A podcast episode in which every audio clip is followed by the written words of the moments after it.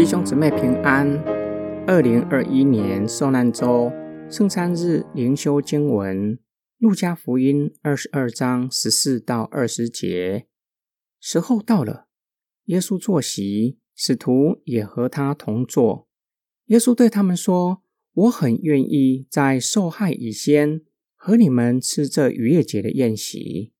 我告诉你们，我不再吃这宴席。”直到成就在神的国里，耶稣接过杯来，祝谢的说：“你们拿这个，大家分着吃。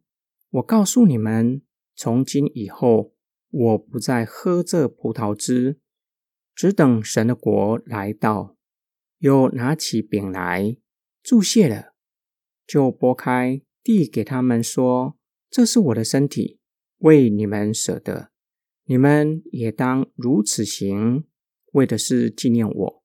饭后也照样拿起杯来说：“这杯是用我血所立的新约，是为你们流出来的。除孝节必须宰杀逾越节羊羔那天，耶稣为门徒预备逾越节的晚餐。卖主的犹大也在邀请的行列。”路加说道。彼得和约翰进城去，照着耶稣的吩咐，无论用餐的地方和晚餐，都如同耶稣所指示的。时候到了，使徒们和耶稣一同坐席。耶稣说了语重心长，同时深富意义的话。他不再吃这宴席，只等到成就在神的国里。逾越节纪念以色列人出埃及蒙上帝的救赎，也指向应验在神国里伟大的救赎，显露出耶稣对末世的关注，盼望神国完全彰显的时刻。耶稣预先告诉门徒，他们在地上共同度过的生活即将要结束，不再能够像此时此刻那样。一同坐席，只等到神的国完全彰显。耶稣使用逾越节，说明他的死具有救赎的意义，如同逾越节的羊羔代替以色列的长子。耶稣以他的身体和血，表明他是先知以赛亚所预言的受苦仆人，作为盟约的代表，以他所流的血。确立新的盟约，为一切相信的人开通了通往父神的道路，并且表明盟约必然会成就。今天我们的默想跟祷告，我们除了每一次领圣餐纪念主耶稣，日常生活中我们也时常纪念主耶稣吗？有哪一些具体的行动可以让我们纪念我们的主耶稣基督？